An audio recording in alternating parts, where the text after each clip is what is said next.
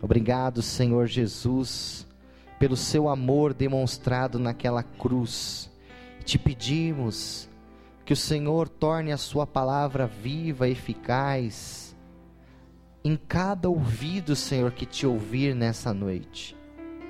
Senhor, o Senhor sabe os desígnios do coração. O Senhor conhece as intenções mais profundas que estão dentro de nós. Só o Senhor tem a capacidade de sondar e conhecer o ser humano. O escritor de Hebreus diz, Pai, que a tua palavra pode discernir esses desígnios mais profundos, aqueles que estão, Senhor Deus, entre a alma e o espírito. E eu te peço que, pela tua misericórdia, o Senhor me ajude a, a transmitir a tua palavra, transmitir, ó Deus, ó Pai, aquilo que o Senhor deseja falar com todos nós nessa noite, Pai. Mais uma vez eu te peço isso e oro no nome sagrado, bendito e precioso de Jesus Cristo. Amém. Amém, meus irmãos. Glória a Deus. Eu queria conversar com os irmãos hoje sobre o tema vigilância. Nós estamos chegando ao final de um ciclo, ao final de mais um calendário, ao final de mais um ano. E essa semana eu vi uma foto que eu achei bem interessante, bem engraçada e comecei a meditar a respeito disso. A foto era o Rock Balboa. Todos conhecem o Rock, Rock Balboa? E ele estava todo arrebentado, né, com os olhos tudo inchados, como ele ficava depois das lutas no filme. E o slogan da foto dizia assim: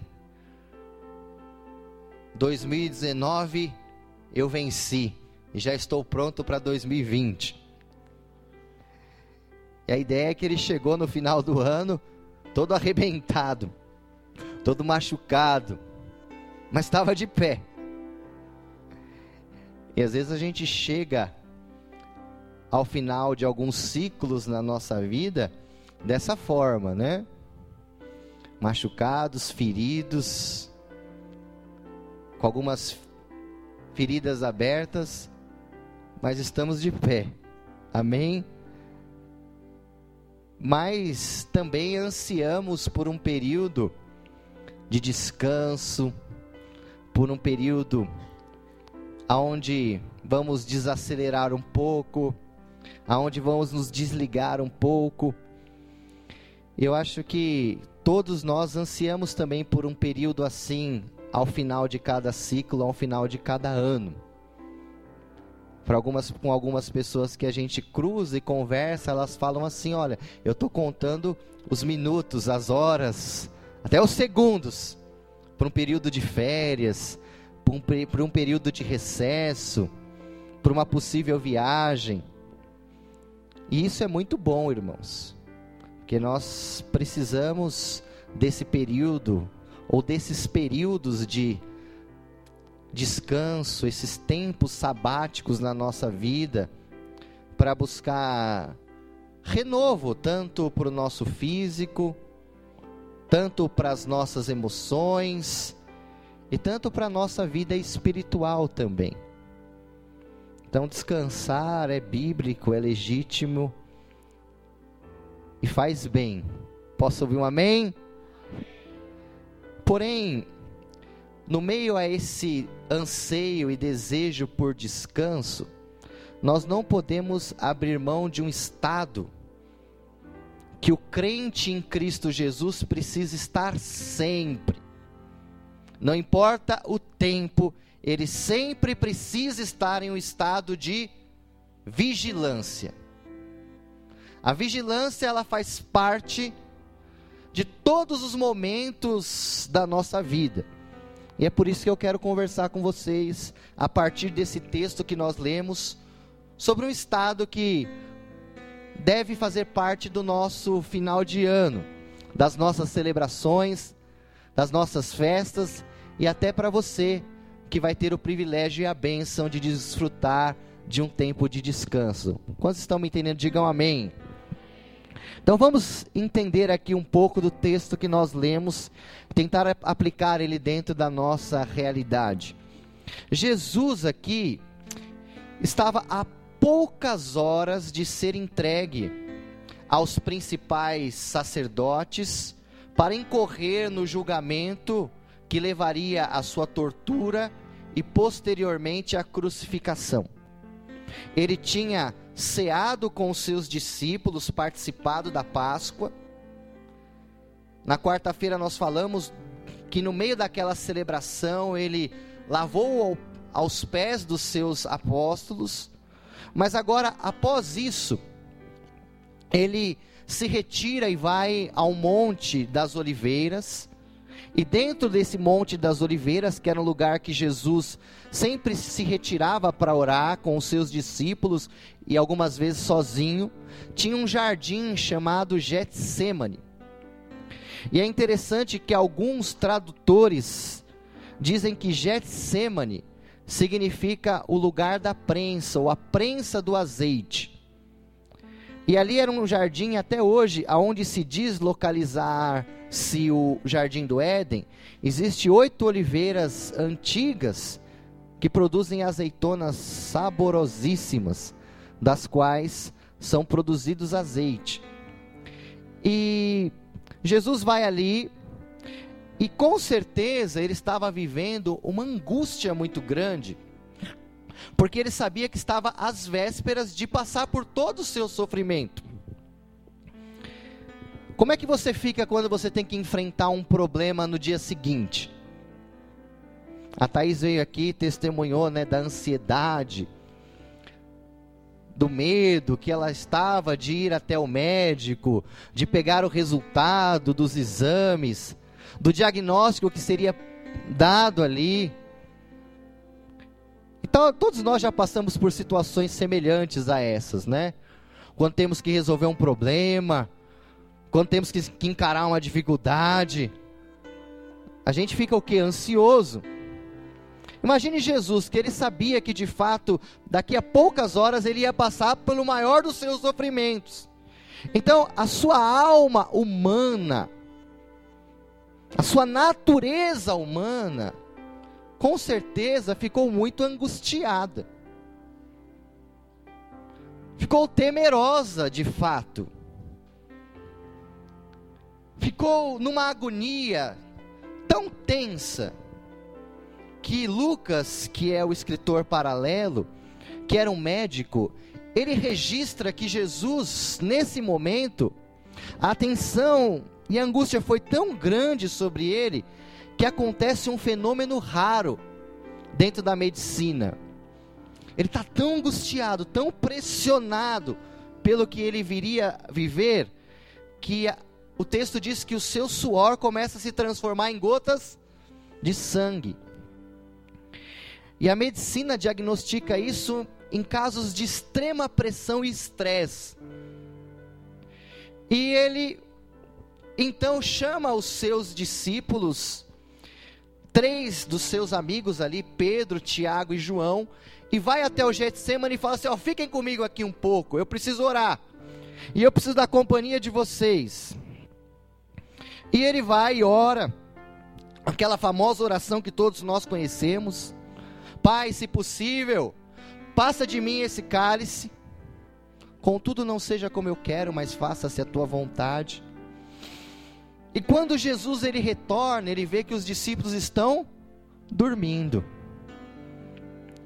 E Jesus ele poxa, nenhum, ele conversa e ele dá uma bronca ali, ele fala assim: "Olha, mas nenhuma hora vocês conseguiram vigiar comigo? Vocês estão aí dormindo, descansando? Vocês não sabem o que está para acontecer?" Vocês não sabem que está na iminência do filho do homem ser preso, ser entregue aos principais sacerdotes, ele vai ser crucificado. E ele vai lá e três vezes repete esse fato. E aí então ele chega para Pedro e fala: Pedro, na verdade, na verdade, o espírito está pronto, mas a carne é fraca. Vigiai e orai para que vocês não entrem em tentação, que é o versículo 41 que nós lemos. Vigirai e orai. O espírito, na verdade, está pronto, mas a carne é fraca. E existem duas possibilidades de entendimento desse versículo dentro do texto bíblico. Uma que traz uma realidade macro dentro do texto sagrado, que é a realidade que dentro de cada um de nós existem duas naturezas, irmãos. A natureza da carne e a natureza do espírito. E segundo o ensino de Paulo, em Gálatas capítulo 5, essas duas naturezas, elas estão dentro de nós e elas concorrem, elas lutam, elas militam dentro de nós. Dentro de nós convive o bem e o mal.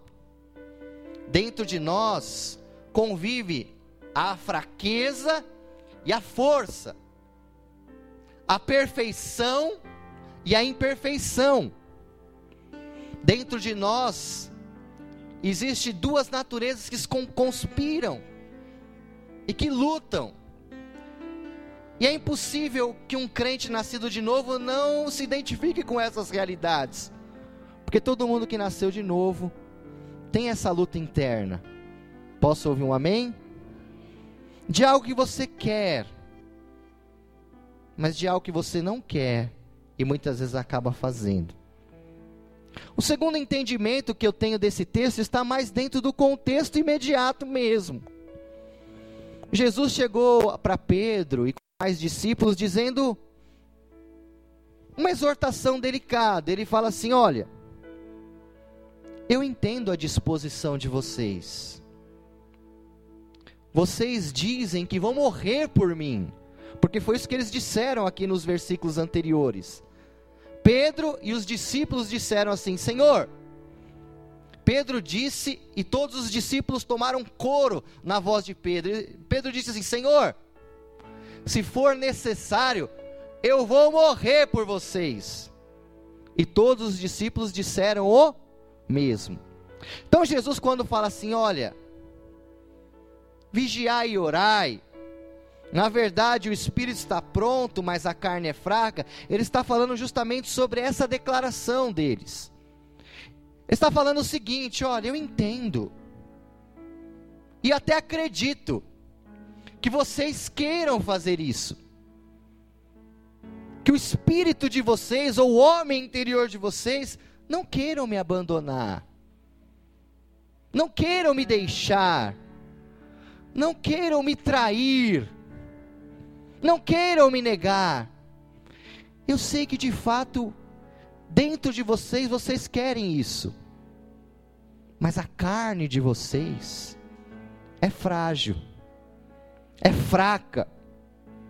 E muitas vezes, o querer não se traduz em atitude, em ação, porque o querer é bom, mas a capacidade de executar esse querer não é tão boa assim. E Jesus está falando assim: olha, por causa disso, por causa do querer bom de vocês, mas a incapacidade de realizar, é que vocês precisam estar num estado constante de vigilância e oração. Porque é a oração que traz o poder de Deus ou a capacidade do alto para as nossas intenções. Paulo fala assim: com efeito, o querer fazer o bem está em mim, não contudo o realizar. Às vezes a gente tem a intenção, mas essa intenção ela não tem o poder para se realizar. E é por isso que nós precisamos do revestimento do alto, que vem através da oração. Quantos estão entendendo, me digam amém. E Jesus estava dando o exemplo da sua própria realidade aqui, porque ele estava ali dentro de um conflito. Ele sabia que ele veio, tinha vindo para morrer. Ele sabia que ele tinha que passar pelo Calvário, pela crucificação. Mas ele sabia que a natureza humana dele era frágil, que tinha medo, que sentia tristeza e que está angustiada. E aí Jesus fala assim: Eu vou orar. Porque ele entende que ele precisava de um revestimento sobrenatural de Deus para cumprir a sua missão. Posso ouvir um amém, irmãos? Sabe qual foi a razão pela qual Pedro negou Jesus? A razão pela qual Pedro negou Jesus foi bem diferente da razão de Judas. Judas negou Jesus porque ele estava buscando seus próprios interesses. Ele estava buscando benefício próprio. Ele vendeu Jesus, ele traiu Jesus, ele foi hipócrita.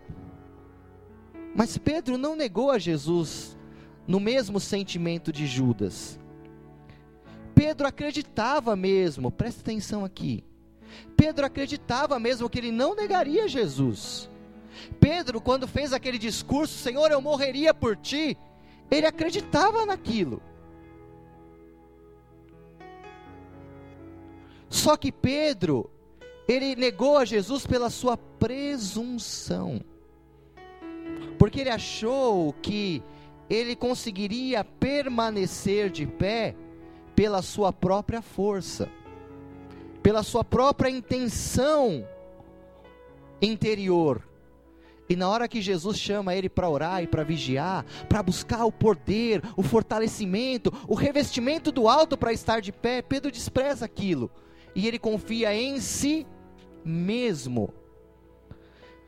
Paulo escrevendo aos Coríntios fala assim: aquele que pensa estar em pé, cuide para que não caia. Paulo não fala aquele que está em pé. Muitas vezes a gente interpreta errado esse texto. Ele fala aquele que pensa estar de pé. Porque quando a gente pensa que a gente está de pé, quando a gente pensa que a gente é forte, aí é que a gente é fraco. E quando a gente é fraco, aí é que a gente é forte. Posso ouvir um amém, meus irmãos? Então, o pensar estar em pé, o pensar que você não é vulnerável, o suscetível a quedas, o pensar que você não é suscetível a tentações, o pensar que você não é suscetível às armadilhas do diabo, o pensar que você não é suscetível à apostasia, a negar a Jesus, é um perigo muito grande. E foi isso que incorreu Jesus, o Pedro a negar Jesus. Porque ele tinha que ter caído de joelhos e falar: Senhor, me capacita a não fazer isso.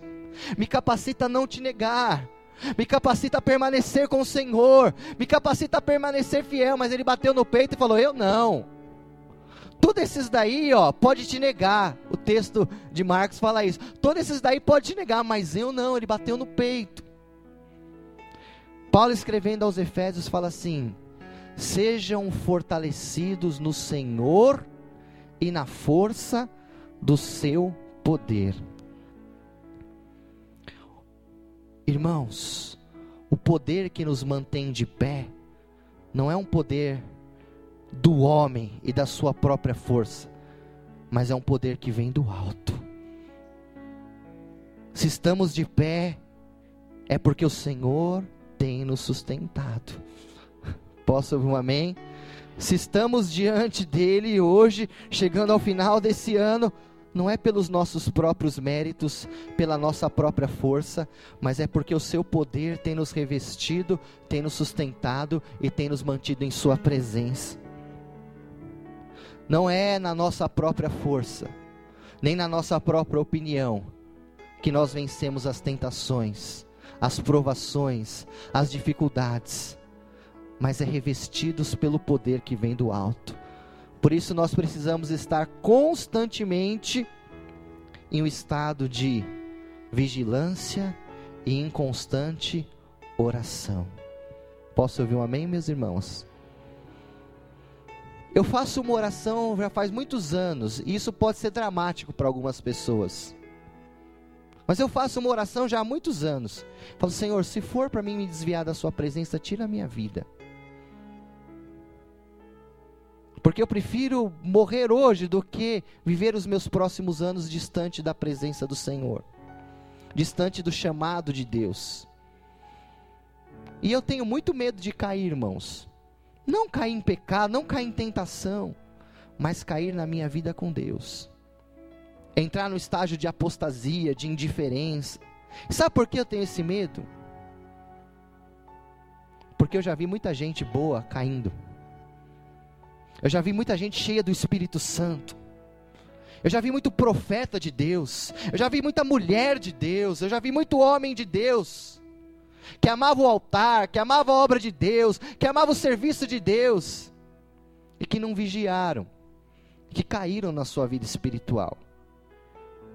E sabe qual que é o meu medo? Porque eu sei o quanto é difícil se levantar. Eu não sei aqui quem já entrou no estágio de apostasia na sua vida no estado onde você está frio, sabe? Onde você não sente mais o Espírito Santo, onde você não tem mais prazer nas coisas de Deus. Eu não sei quantos aqui já viveram isso nas suas vidas. E eu nem vou perguntar para não expor você, mas eu tenho certeza que alguém aqui ou pessoas assim já viveram isso na sua realidade. E você sabe o quanto é difícil voltar, não é? Quanto é difícil voltar para aquele estágio. Às vezes a gente acha que não, mas tem gente que demora anos, anos. Por isso eu tenho muito, não vou falar temor, não, eu tenho muito medo de esfriar na minha vida de oração, de comunhão com Deus, medo da apostasia, irmãos. E quando a gente entra no estágio de espiritual onde a gente deixa a vigilância, baixamos a guarda e confiamos em nós mesmos, é onde acontecem essas quedas. Quem lembra das quedas de Davi? A gente lembra sempre de uma queda de Davi, né? Mas Davi teve algumas quedas. E as quedas de Davi, elas se deram por quê? Por causa da falta de vigilância e por causa que ele confiou em si mesmo. Numa delas, Davi ele quis saber o quão poderoso ele era, o quão influente ele era, o quão ele era glorioso como rei. Ele mandou que se contasse o povo, e Deus se desagradou daquela atitude de Davi. Porque quem dava vitória para Davi, quem exaltou Davi, quem ungiu Davi, quem escolheu Davi foi Deus. E Deus era digno do louvor e da glória, mas agora ele queria saber a extensão dos seus exércitos, a extensão, a extensão das suas riquezas, e ele caiu. E trouxe uma consequência terrível para o seu povo: 70 mil pessoas foram chacinadas pelo anjo da morte. Terrível, né? E a outra queda de Davi que todos nós conhecemos, quando ele comete um adultério, foi porque Deus, Davi quis descansar, na hora que não era para descansar. No tempo que se saíam os reis para a guerra, Davi não foi guerrear. E ele baixou a guarda. Ele abriu mão da vigilância. E o inimigo achou ocasião contra ele. Algumas pessoas dizem assim: presta atenção em mim. Que é muito fácil servir a Deus quando está tudo ruim. Algumas pessoas dizem assim: é muito fácil servir a Deus quando está tudo bem. Quero ver servir a Deus na dificuldade. Eu penso o contrário, irmãos. É mais difícil servir a Deus, presta atenção aqui em mim. Olhe para mim aqui. É mais fácil, mais difícil servir a Deus quando vai tudo bem. Sabia? Porque na dificuldade é a hora que a gente se apega em Deus, que a gente ora. Quando as coisas estão fora do nosso controle, a gente jejua, a gente busca o poder de Deus. Mas quando as coisas estão confortáveis, irmãos, é aí o momento em que muitas pessoas caem. Veja que a queda de Davi não foi quando ele fugia dos filisteus, de Saul, a queda de Davi quando ele era rei estabelecido, com mais de 50 anos no palácio. Deuteronômio 8 fala assim: olha, cuidado, para quando vocês entrarem na terra, desfrutarem dos deleites da terra prometida, estiverem com o seu coração farto, vocês venham assim se esquecer do Senhor. Por isso que no momento de descanso, a gente não pode baixar a guarda. Posso ouvir um amém? Nós não podemos sair do estágio, o estado, desculpa, de vigilância. Já estou chegando no final, irmãos.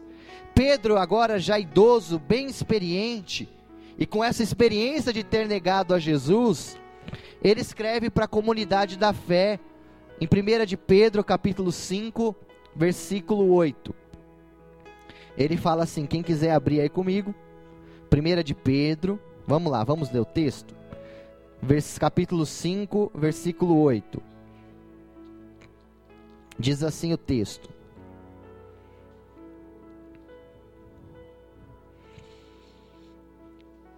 Sede sóbrios e vigiai. O vosso adversário, o diabo, anda em derredor rugindo como leão, buscando a quem possa tragar. Pedro está falando: olha, assumam um estado de vigilância constante e de sobriedade porque nós temos um adversário que não dorme, irmãos, que não descansa e que fica ao nosso derredor buscando o que? Uma ocasião, buscando uma oportunidade para trazer consequências para a nossa vida, para nos devorar, para nos fazer de presa. E o que nos faz estar imune a sermos presa dessa, desses ataques do diabo é estarmos num estágio, estado de sobriedade e de vigilância. Posso ouvir um amém, irmãos? Esse texto fala de uma questão aqui que me acompanhou bastante esse ano, eu tenho tentado trazer isso para a minha vida. Que uma das formas que o diabo tem de nos derrubar e de nos tragar é nos tirando da sobriedade. E aí talvez você olhe para mim e fale assim, pastor, mas eu não bebo. Não, eu não bebo nada, né? Eu sou abstêmio, eu não tenho nenhuma prática, então eu não tenho o perigo de sair da sobriedade. Mas a bebida é só uma das formas de nos tirar da sobriedade. Com Pedro aqui, Satanás tirou ele da sobriedade com orgulho, com autoconfiança. Com Pedro, Satanás tirou ele da sobriedade com a ira, porque quando vieram prender Jesus, ele tirou a espada e ia cortar a cabeça do soldado do sumo sacerdote. Acertou a orelha porque provavelmente ele desviou. Mas eu acredito que o objetivo de Pedro ali era a cabeça dele. O orgulho nos tira da sobriedade. Posso ouvir um amém, irmãos? O que é a sobriedade? O nosso pensamento correto a nossa sanidade diante das coisas. Muitas vezes a gente, quando é tomado pelo orgulho e tomado por ira, quem já saiu da sobriedade quando foi tomado por um nervosismo, por uma ira? Eu, irmãos. Nenhuma, nem duas vezes, alguma, muitas vezes na minha vida. Quando a gente fica no estado de ira, isso nos tira do que? da sobriedade. E sabe quem age? Satanás. Quantas coisas você disse? Quantas coisas você fez? Quantas coisas você agiu no momento da ira? Quando o diabo tirou a sua sobriedade, quando você não vigiou e você perdeu o controle e disse coisas que você nunca queria ter dito na sua vida, e se comportou de uma forma que você nunca queria ser se comportado na sua vida, e agiu de uma forma que você nunca queria ter agido na sua vida. Pedro foi tirado da sua sobriedade dessa forma. Pedro também foi tirado da sua sobriedade pelo medo. Por que, que ele negou a Jesus, irmãos? Porque ele não amava Jesus? Não, Pedro amava Jesus. Pedro amava Jesus do fundo do seu coração. Mas quando perguntaram para ele: Você conhece Jesus? Por que, que ele falou que não? Porque que ele ficou com, porque ele ficou com medo. Por que, que ele, ele ficou atemorizado, ficou com medo de morrer. E o medo muitas vezes nos tira da sobriedade. Quantos medos você tem na sua vida que você sabe que é irreal? Quantos medos a gente às vezes cultiva na nossa vida que a gente sabe que está fora da, da, da sobriedade, da realidade, e nos traz, trazem comportamentos, nos trazem posturas que nos roubam e que se tornam, é, se tornam algemas, se tornam situações que Satanás nos prende. Porque o medo muitas vezes tira a pessoa da sobriedade. Os sentimentos, num geral. E quando o inimigo, através dessas emoções, seja do medo, do orgulho, das paixões, da ira, tira uma pessoa da sua sobriedade, então essa pessoa se torna uma isca para Satanás. E preste atenção aqui em mim, irmãos. Embora sempre exista de Jesus um perdão, sempre exista de Jesus um levanta e anda, sempre exista de Jesus uma nova oportunidade. Quando saímos do estado de sobriedade e de vigilância, deixamos marcas que muitas vezes serão permanentes. Quantas coisas nós podemos evitar, ou nós poderíamos evitar na nossa vida, se nós vivêssemos em estado de vigilância? Quantas quedas, quantos problemas, nós teríamos evitado na nossa história se nós vivêssemos em estado de vigilância. Por isso, a palavra de Deus para a sua vida e para a minha vida hoje é: esteja em estado de vigilância nesse final de ano. Vigie seu comportamento, vigie as suas palavras, vigie as suas ações, vigie até as suas intenções, porque talvez você tenha a intenção boa, mas você não precisa só das intenções, você precisa do revestimento do alto, do Espírito Santo, para dar cabo a essas intenções. Posso ouvir um amém, meus irmãos? Por isso, festeje bastante, aproveite o Natal com a sua família, celebre, se alegre, viva essa comunhão maravilhosa, mas em estado de vigilância Posso ouvir um amém, irmãos? Tire férias sim. Se você tem essa oportunidade, viaje, curta a sua família, mas não tire férias da oração. Não tire férias de estar diante do Senhor com seus joelhos prostrados.